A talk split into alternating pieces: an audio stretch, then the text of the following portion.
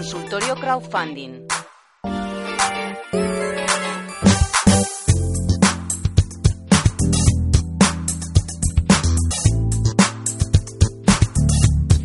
Consultorio Crowdfunding que cada semana nos trae historias de éxito en el crowdfunding y también ejemplos de cómo intentar eh, hacerlo bien si vamos a optar por esta vía de financiación colectiva que está de actualidad, aunque ya hemos explicado Valentina Consia, cofundador de Crowdacy y CEO de Project, que no afecta en el caso de Project. Pero bueno, habrá que estar vigilantes, ¿no, Valentín?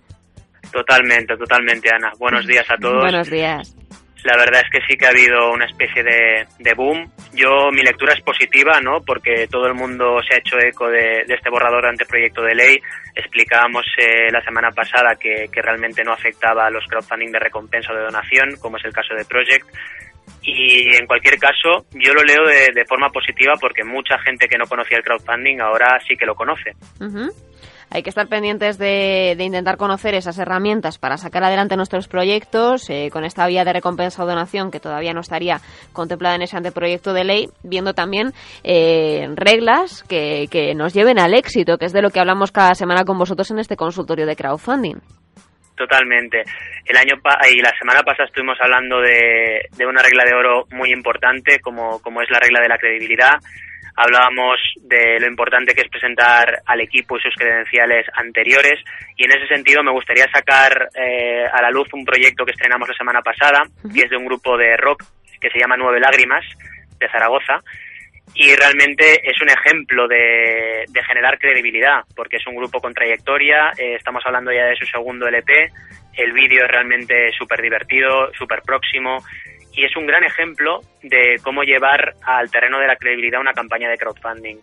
Están ahora también en vías de cumplir esa famosa ya regla de 30-90-100 que genera también mucha credibilidad en el proyecto y sobre todo destacar eso, la trayectoria del grupo, que trasladado a terreno emprendedor también es muy importante, es decir, que los emprendedores se vean eh, en toda su trayectoria en los proyectos de crowdfunding y, los espectadores de esa campaña puedan ver qué credenciales aportan al proyecto y cuál es su experiencia, eh, tanto de éxitos como de fracasos, y de esa manera también poder presentar un aval para, para los mecenas.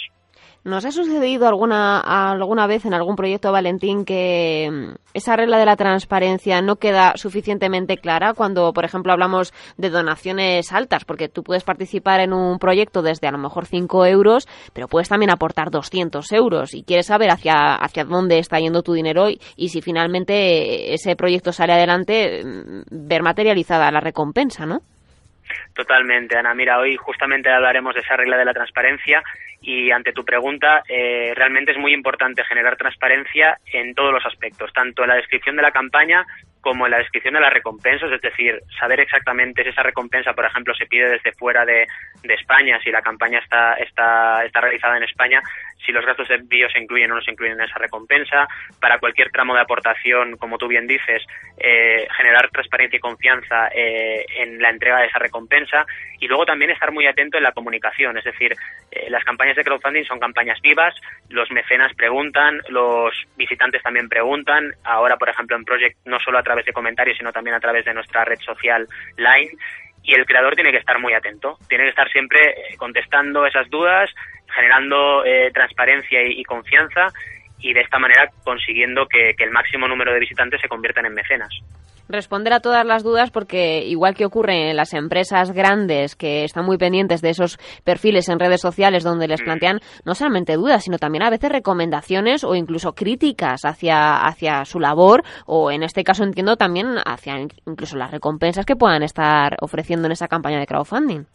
Totalmente. Fíjate, los indicadores de Nueve Lágrimas, que hablábamos ahora de ellos, han tenido en menos de una semana 554 me gustas, 668 tweets, con lo cual, una campaña de crowdfunding, lo hemos dicho antes y, lo volvemos a repetir, es también un altavoz para tu proyecto y mientras tú estás en campaña, eh, tu proyecto se vuelve muy notorio. Con lo cual, como tú bien dices, te van a venir dudas por todos los canales. Te van a venir dudas por Project, por Facebook, por Twitter y tienes que responderlas porque realmente eso también es indicativo a lo mejor de que te has equivocado a lo mejor en alguna recompensa y no está bien explicada o que tienes que mejorar la explicación de la descripción, etcétera. Y es muy importante para estar eh, realmente ajustando velas en todo momento. Al final estamos hablando de la credibilidad y de intentar eh, explicar de forma transparente lo que ocurre y en el caso de que se supere ese 100% también qué va a pasar, porque habrá gente que a lo mejor llega tarde, ¿no? Y dice, ya han conseguido el 100%, pero todavía quedan cinco días o siete días para que termine el proyecto de, de recolectar a través de esta campaña de crowdfunding y a mí me gustaría participar, pero ¿qué pasa con ese dinero que estoy poniendo? Totalmente, hay que explicarlo absolutamente todo. Hoy tenemos un invitado que ha hecho muy bien ese ejercicio. Hay que explicar exactamente qué pasa cuando, cuando superas el 100%, porque al final las campañas de crowdfunding, aunque no nos lo creamos, esto es un cambio de paradigma, eh, no tienen límite superior. Tú puedes recaudar el 6.000% de tu objetivo, con lo cual tienes que ser muy inteligente y también muy transparente y decir, oye, ¿qué pasa si supero el 100%? Voy a donar parte de esta recaudación a una causa solidaria, lo voy a mejorar, eh, lo voy a usar para mejorar mi proyecto, eh, para mejorar la calidad para todos los mecenas de forma democrática, etcétera. La gente tiene que saber en todo momento qué va a ocurrir con esos fondos y también, más aún, cuando hemos hablado, por ejemplo, de la regla del poder del 100, que precisamente potencia la recaudación de las campañas cuando se llega al 100%. A la gente le gusta subirse al caballo ganador, lo hemos visto en Project en muchísimas ocasiones.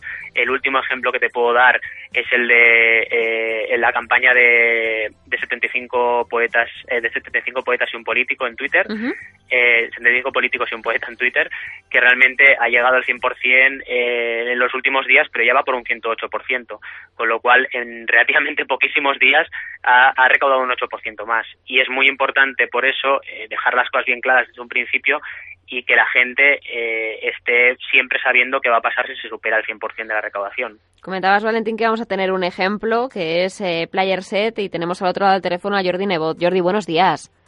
Buenos días, ¿cómo estáis? Pues eh, muy contentos de tener eh, a uno de los ejemplos que están vivos ahora mismo en, en Project.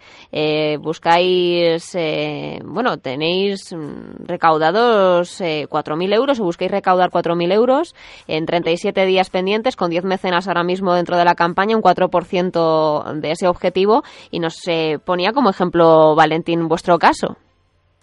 Sí, ahora, ahora estamos empezando. Ante todo, agradeceros la invitación y felicitaros por el programa es un honor estar aquí y además junto a una eminencia de esto como, como es Valentín.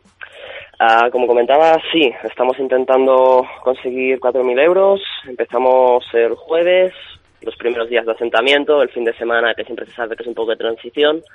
Y ahora empezamos ya la batalla, la guerra por conseguir, hmm. conseguir ese, esos fondos. Guerra por conseguir esos fondos para un proyecto que en qué consiste, Jordi. Uh, PlayerSet básicamente es una plataforma social de videojuegos que pretende crear todo un ecosistema alrededor del mundo del gaming, sobre todo mm, desde un ámbito social. Uh, un universo en el que dar cabida a desde los propios gamers como tal hasta los clanes, equipos, organizadores de eventos e incluso marcas. Marcas dispuestas a invertir en, en el sector de los videojuegos pero que actualmente no encuentran los medios para hacerlos, pues queremos darles una plataforma para que lo logren. A resumidas cuentas, queremos romper con toda esa fragmentación del sector de los videojuegos y crear un núcleo social en el que unificar toda esa actividad que se genera para poder explotar de este modo todo el potencial que tiene, que tiene este sector. Eso es algo que, al menos de la manera que lo tenemos concebido, no existe y creemos que es algo de trascendencia máxima para la consolidación de los videojuegos como un medio social para hacer negocio de forma social de, de, forma potente, no tan solo limitándose a lo que es el juego en línea, que es lo que se explota actualmente, y de este modo lograr evolucionar los modelos de negocio de, de la industria que están realmente estancados desde prácticamente su creación, desde hace 20, 30 años. Bueno, Valentín, tenemos un ejemplo de una campaña que busca revolucionar el mundo de los videojuegos, hacerlos mucho más sociales y en el caso del crowdfunding, eh, tú que has estado trabajando mano a mano con ellos e intentando ayudarles en esa consecución de objetivos, ¿qué les quieres preguntar? Porque supongo que, de, que como buen profesor que eres, también quieres ver que tus alumnos hacen los deberes. Sí, sí, por supuesto. Y la verdad es que en este caso eh, Jordi y todo el equipo involucrado en esta campaña están haciendo un trabajo excelente y yo sobre todo quería, quería sacar a relucir el papel de los mecenas, porque creo que es algo muy importante de esta campaña, cómo desde el principio está pensada para hacer colaborar a la gente. Y quería preguntarle un poquito a Jordi sobre esto, sobre qué papel van a jugar esos mecenas en el desarrollo de Playerset. Bueno, el papel de los mecenas dentro de PlayerSet va a ser trascendental. Por ejemplo, ah, el primer hecho evidente es que para la beta cerrada vamos a dar el acceso en exclusiva a lo que son los mecenas. En un principio solo los que están participando en esta campaña podrán acceder. Posteriormente con el tiempo sí que se abrirá, pero durante un periodo de transición solo los que hayan apostado por esto, como estamos haciendo todos nosotros, pues ellos serán parte de ese proyecto y por eso serán los primeros en estar.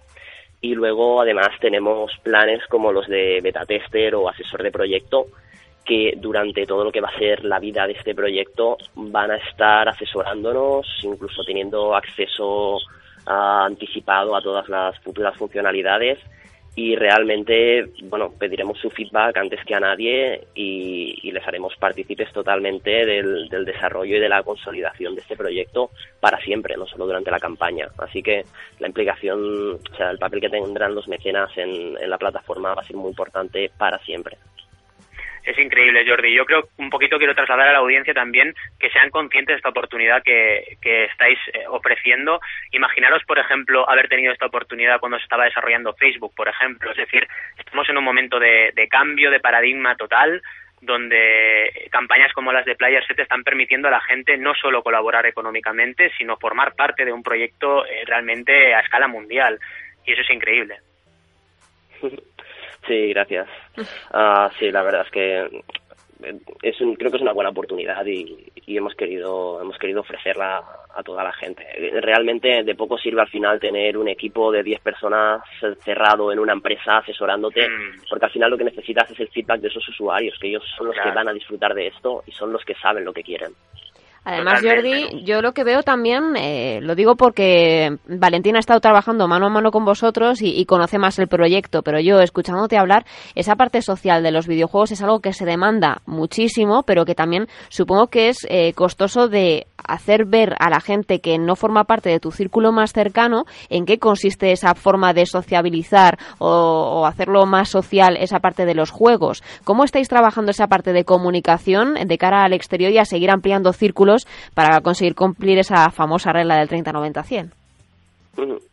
Ah, todo lo que es la parte de comunicación, estamos contando con un equipo buenísimo de Maze Room, que la verdad son gente que sabe mucho de esto y nos están ayudando en hacer llegar a la gente.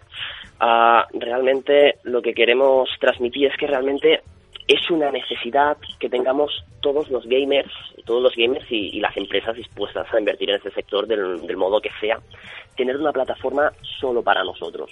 Los canales de distribución convencionales a nivel social, como son Facebook, Twitter, son demasiado genéricos y hay muchas funcionalidades que no se pueden ofrecer por estas vías. Así que a través de, de este nuevo lugar para todos, PlayerSet, podrán, podrá llevarse toda esta interacción entre todos de una forma mucho más cómoda, mucho más sencilla. Por eso es necesaria y por eso estamos aquí defendiéndola. Bueno, Valentín, un proyecto innovador que tiene que ver con los videojuegos. ¿Tú de verdad quieres que yo me arruine? Que sea mecenas de todos los proyectos y estás aquí vendiéndome los que más me gustan encima. Claro, es uno de los planes estratégicos del Project para este ya año. veo. Arruinarte a ti, Ana. O sea, está clarísimo. Conseguir que yo me meta en todos los proyectos como mecenas y ahí quedarme. La verdad es que te agradecemos un montón siempre tu, tu feedback tan positivo y, y además que demos realmente eh, en el clavo y, y, y estrenemos campañas que te gusten tanto, ¿no?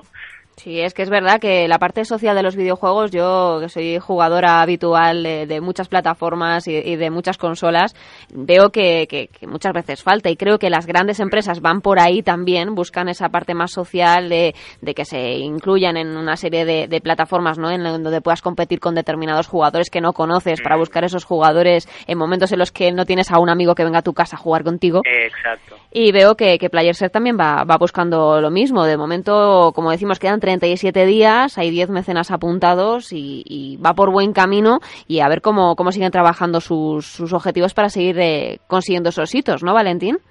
Sí, sí, totalmente. Estaremos ahí dándoles caña, como siempre, cada día para conseguir esos hitos y, y yo creo que la campaña va a tener un éxito rotundo, sin ninguna duda. Bueno, ya han dicho que eres toda una eminencia, así que no sé si el peloteo va, va bidireccional aquí, ¿eh? Veo el, el, peloteo bidireccional en los dos lados. Exacto. espero, espero que no que no saquen la foto por Facebook de, de mi cara colorada, porque me he puesto muy colorado. Pero no, no, agradecer a, Jordi. La verdad es que aquí en Project lo que hacemos es trabajar con mucha pasión y, y desde Crowdasy también y comunicar los beneficios del crowdfunding desde una perspectiva totalmente profesional, que es un poquito lo que nos gusta hacer y lo que, y lo que realmente nos apetece hacer cada día. Bueno, Jordi, estaremos muy pendientes de cómo continúa esta campaña de crowdfunding con vosotros. Muchísimas gracias por acercarnos este, este proyecto tan interesante en el consultorio crowdfunding de Project y te invitamos a seguir participando con nosotros todos los lunes y a seguir contándonos eh, cómo van las cosas. Muchísimas gracias a vosotros. Siempre que queráis, aquí me tendréis. Gracias. Gracias.